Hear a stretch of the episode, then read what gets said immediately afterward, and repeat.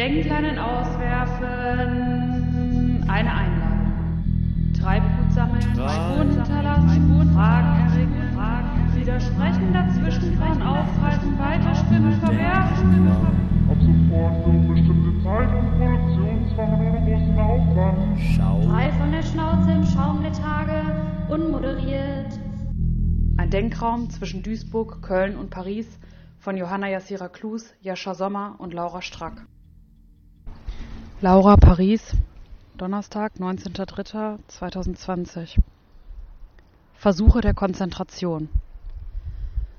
Was man immer noch tun kann. Erstens, nach der Macht fragen. Kritik. Zweitens, Fluchtlinien ziehen. Praxis. Erinnerung 1. Dass die Moral doch eigentlich immer eine Agentin der Macht war. Erinnerung 2 dass Ereignisse doch gerade durch ihre Ergebnisoffenheit auszeichnen. Erinnerung 3. Dass wo Macht ist, auch Widerstand ist. Das Dystopische wächst proportional zum utopischen Potenzial. Bemerkenswert 1.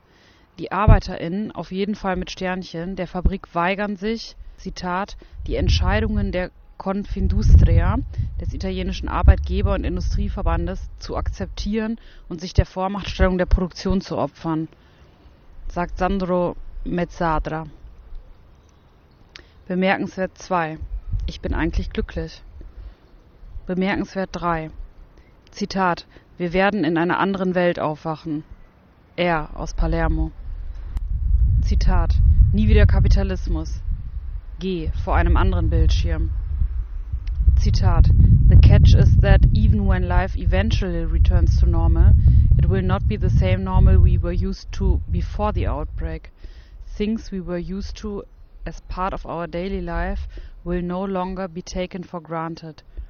We'll have to learn to live a much more fragile life with constant threats lurking just behind the corner. S. Im Webspace The Philosophical Salon. Bemerkenswert 4. Der Teufel steckt im Detail. Am Freitagabend um 18 Uhr singen die Menschen eine Hymne von ihren Balkonen. Inzwischen gibt es davon eine exportfähige Hashtag-Version. Hashtag Applaus für alle Careworker. Jeden Abend um 8. Zur Frage der Macht 1. Massive Verschiebung im Diskurs oder mein aktuelles Problem, dass Immunität und Sorge plötzlich zusammenfallen. Zur Frage der Macht 2. Il y a du Leviathan.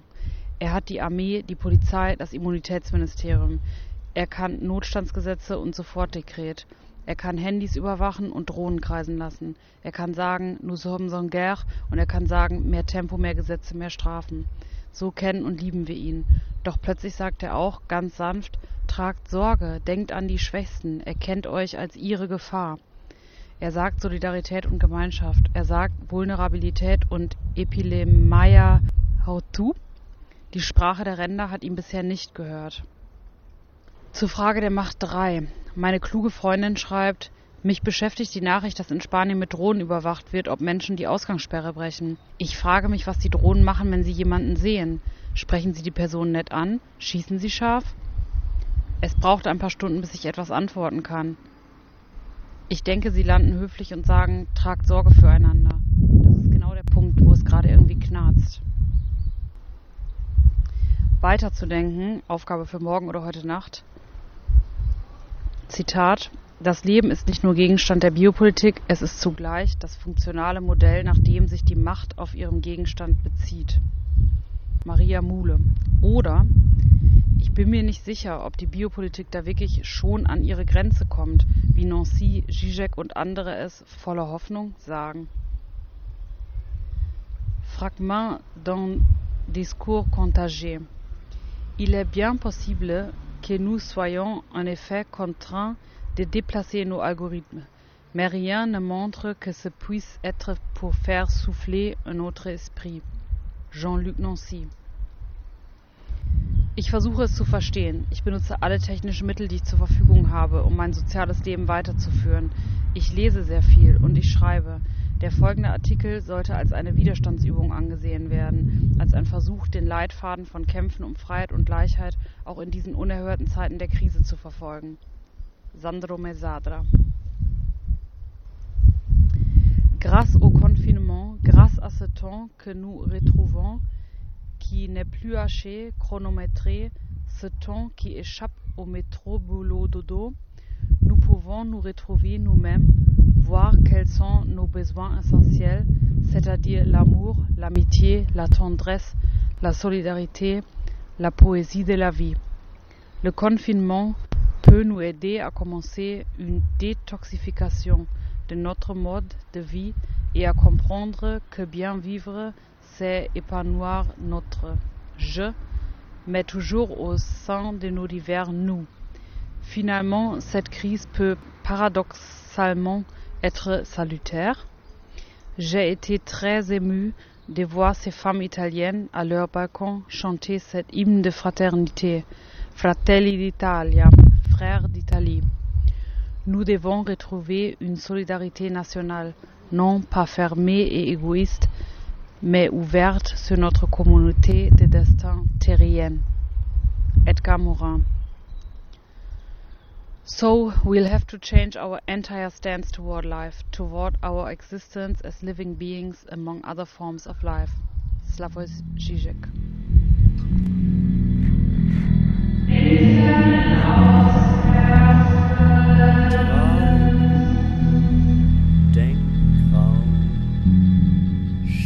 Johanna, Duisburg. Samstag, 21.03.2020. Sich zu treffen ist so wichtig. Spazieren gehen, Fahrrad fahren, Vitamin D tanken, sich austauschen, ohne Geräte. Wer darf entscheiden, sich aufs Spiel zu setzen? Gestern laufe ich durch den Wald und denke an drei Bilder, von denen Menschen mir erzählt haben. Die rückgekehrten Delfine vor der Küste Italiens, das klare Wasser im ruhigen Venedig, die Senkung von Todesfällen in China wegen ausbleibender Emissionen der großen Industriewerke. In mir macht sich eine Wärme breit. Es steht eine Welt bereit, die sich die entstehenden Räume erobert. Es gibt wirklich so viel Leben in dieser Welt, dass wir mit unserem schnellen, supermobilen, konsumorientierten, auf ausbeuterischen Verhältnissen basierenden Leben verdrängen. Wie kann der Raum dafür weiter freigehalten werden? Ich denke an den Film The Beasts of the Southern Wild, der mich vor vielen Jahren so tief beeindruckt hat, dass er doch immer wieder zurückkommt. Er nimmt die großen Klimakatastrophen vorweg, spricht über eine Insel, die vom Untergehen bedroht ist und ein Teil von deren Bewohnerinnen schafft, die sich nicht in die Detention Center auf dem Festland einfügen möchte, sondern lieber der Rückkehr der Auerochsen auf der Insel beiwohnen. Was ist das gute Leben? Ich glaube jedenfalls nicht daran, dass wir das im digitalen Reinraum finden können, im globalen Newsstream im Wohnzimmer, WhatsApp schreibend und telefonierend, konsumierend mit der Hilfe eines Heers prekär beschäftigter Logistik-Scherginnen. Und ich glaube auch nicht daran, dass die Drohnen freundlich darauf hinweisen, Sorge füreinander zu tragen.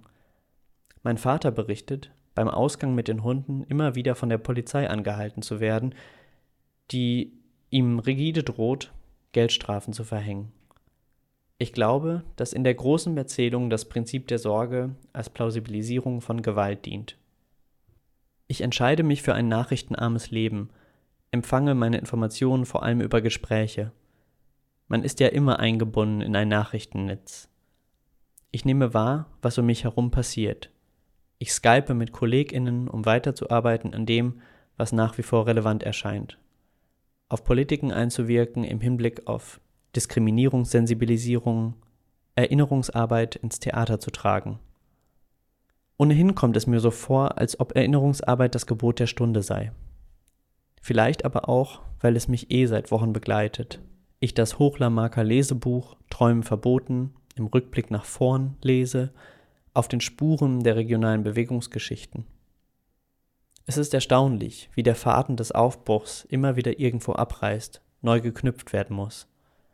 Auch Ülkü Sungün spricht am Telefon gestern über die Unmöglichkeit von Kontinuitäten im aktuellen Projektbetrieb. Das finde ich wichtig. Es beschäftigt mich außerdem, wie wir die große Reinigungs- bzw. Reinhaltungsbewegung, die gerade passiert, kritisieren können im Hinblick auf die Wiederholung vor allem rassistischer und nationalistischer Ordnungsprinzipien. Ich richte zumindest schon mal eine Rückfrage an den Kulturrat, ob die aktuell verabschiedeten Notverhilfen auch für BürgerInnen mit nicht-deutschen oder nicht-EU-Pässen gelten. Und wie die Regelungen aussehen für die vielen KünstlerInnen, die nur auf der Basis von Absichtsbekundungen arbeiten. Verträge werden ja zumeist erst im laufenden Betrieb oder bei Abschluss des Projekts geschlossen. Eine Freundin macht mich darauf aufmerksam, dass viele Aufenthaltstitel an das Einbringen eigenen Geldes geknüpft sind und Leute, die zu BezugsempfängerInnen des Staates werden, damit ihr Recht auf Aufenthalt verwirken. Damit ihr Recht auf Aufenthalt verwirken. Wie können wir es verhindern, dass Immunisierung zur Auslese wird? Vor allem, wenn alle vor allem damit beschäftigt sind, ihre eigene Panik in den Griff zu bekommen. Da erscheinen Einreiseverbote und Abschiebungen plötzlich sogar notwendig und sinnvoll. Social Distancing ist ja auch nichts Neues, nur dass es zum Schick erklärt wird. Schon. Als ich heute Morgen beim Teekochen kurz ins Radio hineinhöre, wo kontrovers über Söders Alleingängen einer Ausgangssperre diskutiert wird, denke ich an das Gespräch mit meiner Freundin von gestern. Sie erzählt von einer Freundin in Kairo, die erzählt, wie die Spaltung der Gesellschaft aktuell so evident wie selten zuvor wird. Eine, zumeist weiße Upper Middle Class, die sich in ihre Anwesen zurückzieht und aus dem öffentlichen Leben verschwindet. Als wir gestern Abend in der WG wieder über die Situation und den Umgang im Hinblick auf die persönliche Mobilität sprechen, merke ich, wie stark auch unser Blick von dieser Positionierung geprägt ist. Wir können uns die Angst leisten, können einfach drinbleiben, kein Geld verdienen und uns die Virenwolken vorstellen, die uns erfassen könnten. Ich denke, die stehen da immer schon. Unser Leben muss riskant sein, die Begegnung ist immer auch eine Infektion. Wer das nicht will, kann nicht in einer Gesellschaft leben. Wir sprechen darüber, wie zu erwarten ist, dass in unserem Viertel besonders stark das Einhalten der eventuellen Ausgangssperre kontrolliert werden wird, weil hier viele Migrantinnen leben. Können wir uns da irgendwie einbringen, das zu verhindern, widerständig zu sein? Sicher nicht von unseren eigenen Wohnungen aus. Was ist mit allen Leuten, die informellen Ökonomien nachgehen, die One-to-One -one in den Nischen des öffentlichen Raums stattfinden? Was passiert mit den obdachlosen SexarbeiterInnen aus Südosteuropa, von denen eine Kollegin aus Düsseldorf erzählt? Ich finde es interessant, dass die größte Vorsicht und Angst vor der Generation 25 bis 45 ausgeht. Ich spüre, dass die Jungen und die Alten sich mit mehr Gelassenheit im Stadtraum bewegen. Es leuchtet mir ein. Ich denke, dass die Folgen der getroffenen Maßnahmen zum Infektionsschutz viel weitreichender sein werden als die Folgen des Virus selbst. Und dann denke ich, dass all die hoffnungsvolle Energie, die gerade ausgeht von der Situation aller nichts wird werden wie zuvor, mir so unwahrscheinlich vorkommt.